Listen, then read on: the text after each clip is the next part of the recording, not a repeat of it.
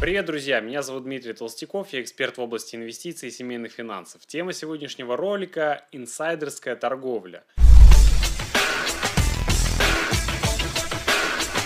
Что такое покупка акций вместе с инсайдерами и как это может принести вам дополнительный доход? Есть какая-то своя секретная инсайдерская информация, которую никто больше не знает. Что скрывается за продажей инсайдером других ценных бумаг, это иногда загадка. Делюсь с вами замечательным сайтом, где можно отследить покупки и продажи акций крупными инсайдерами. Какие действия инсайдера нам вообще можно повторять и нужно ли следовать примеру инсайдера? Поехали. Итак, покупка акций вместе с инсайдерами. Для начала давайте немного определений. Кто же такие инсайдеры на бирже? Это люди, которые владеют непубличной информацией о ценных бумагах. По сути, у них есть некие скрытые от обычных инвесторов факты, которые могут повлиять на стоимость акций, облигаций и так далее. В России существует официальный список инсайдеров, конечно, без имен, но с перечнем должностей, которые входят, либо могут входить в так называемый инсайдерский круг.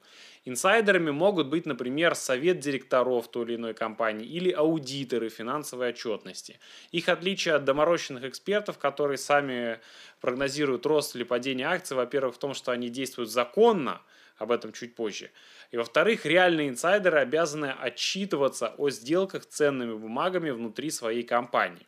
Кстати, если вы тоже не хотите прослыть диванными экспертами в области финансов, нужно обучаться. Как обычно, приглашаю вас на бесплатный онлайн-марафон под названием э, «Я инвестор». Ссылку вы найдете в описании. Согласно законодательству нашей страны, инсайдеры могут вполне свободно торговать ценными бумагами других предприятий. Еще они имеют право оперировать бумагами своей компании, но при этом обязаны отчитываться о своих действиях. Все потому, что владеют большим количеством сведений о компании, чем любой другой инвестор.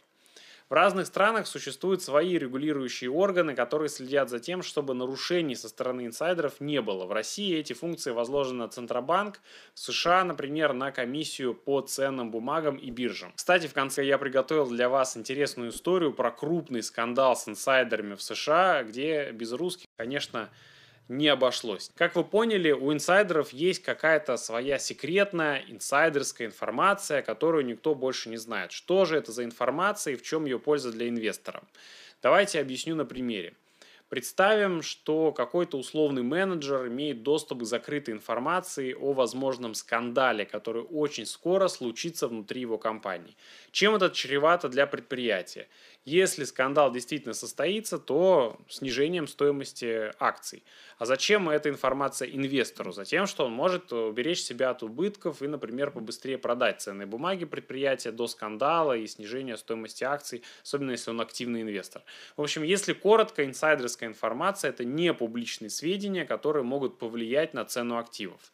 Инсайдерская информация, если вести речь о законности и прозрачности, часто публикуется в открытом доступе. То есть, как вы понимаете, инсайдерские сведения – это не всегда акты шпионажа. Э, возьмем тот же «Газпром». На своем официальном сайте компания публикует информацию, которая в конечном итоге может увеличить спрос среди инвесторов на ее ценные бумаги или, наоборот, снизить его. Это, например, информация о климате внутри предприятия, о том, как прошли собрания акционеров и тому подобное. Само словосочетание «сведения от инсайдеров» звучит подозрительно для многих людей и может даже снизить доверие к финансовым рынкам. А, сразу возникает в голове вопрос, как-то так, одни люди владеют информацией, которая недоступна другим, разве так можно? Но э, все же следует четко различать. Инсайдерская информация может быть законная и незаконная. Примеры обеих я озвучивал выше. Законная с «Газпромом», незаконная – это информация, которая добыта нелегальным, неправовым способом. Нелегальная инсайдерская информация – это, грубо говоря, манипуляция рынком. И вот она как раз и должна вызывать подозрения. И как мы знаем из жизни, манипуляция не всегда заканчивается успехом. Законную инсайдерскую информацию можно найти в публичном доступе, а, в незаконную, в случайных, непроверенных источниках, и пользоваться такими источниками я, конечно, не советую. Хотя соблазн велик, я понимаю. Теперь, э, если вы зададите мне простой вопрос, Дмитрий, стоит ли использовать инсайдерскую информацию в своих целях, я сразу дам вам лаконичный ответ. Да, стоит но исключительно в виде дополнения уже проделанному глубокому анализу акций. Переходим непосредственно к инсайдерской торговле. Как это вообще происходит и что собой являет. Здесь нужно рассмотреть два аспекта. Это покупки и продажи инсайдеров. Иногда продажа бумаг инсайдерам означает сигнал а, к совершению аналогичного действия, но далеко не всегда. Угадать здесь сложно, ведь что скрывается за покупкой акций, как правило, понятно, да, стремление заработать на росте стоимости. Но вот что скрывается за продажей инсайдерам других ценных бумаг, это иногда загадка. На официальном сайте российского брокера Тинькофф можно найти два очень уместных примера.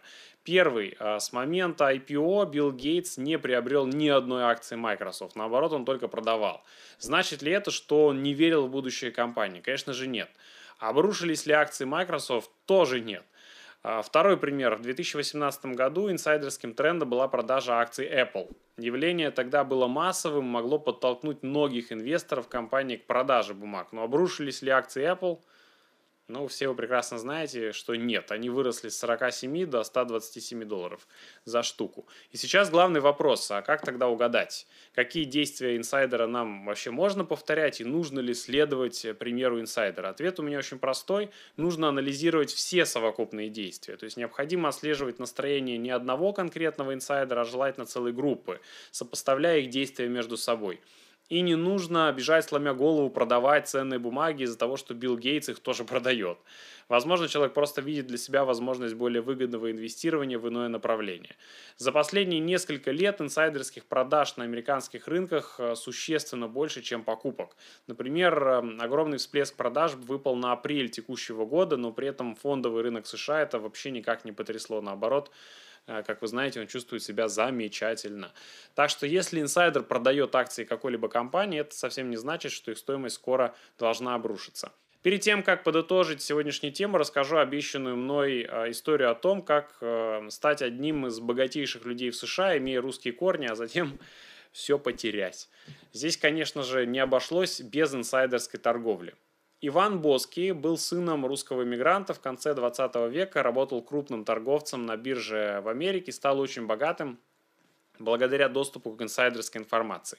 Боски узнавал, какие компании готовятся к поглощению, покупал их акции незадолго до выхода публичной информации, затем резко продавал, когда цена взлетала вверх. Подобные действия законны, но лишь в том случае, если человек оперирует публичными инсайдерскими сведениями. Иван же получал непубличные от некого директора крупной э, финансовой компании из США. В мае 1987 года этого директора арестовали, затем вышли и на Боски. Сыну русского мигранта пришлось идти на сделку, чтобы избежать длительного тюремного заключения. А, он сдал около 14 своих подельников-трейдеров. Скандал был очень громкий. Герой этого повествования заплатил 100 миллионов долларов штрафа, а также отправился ненадолго в тюрьму. Вот такая история, друзья. Итак, первое, инсайдерская информация – это не публичные сведения, которые могут быть использованы инвесторами. Второе, инсайдерская торговля бывает двух типов – законная и незаконная. За вторую предусмотрены солидные штрафы и даже тюремное заключение.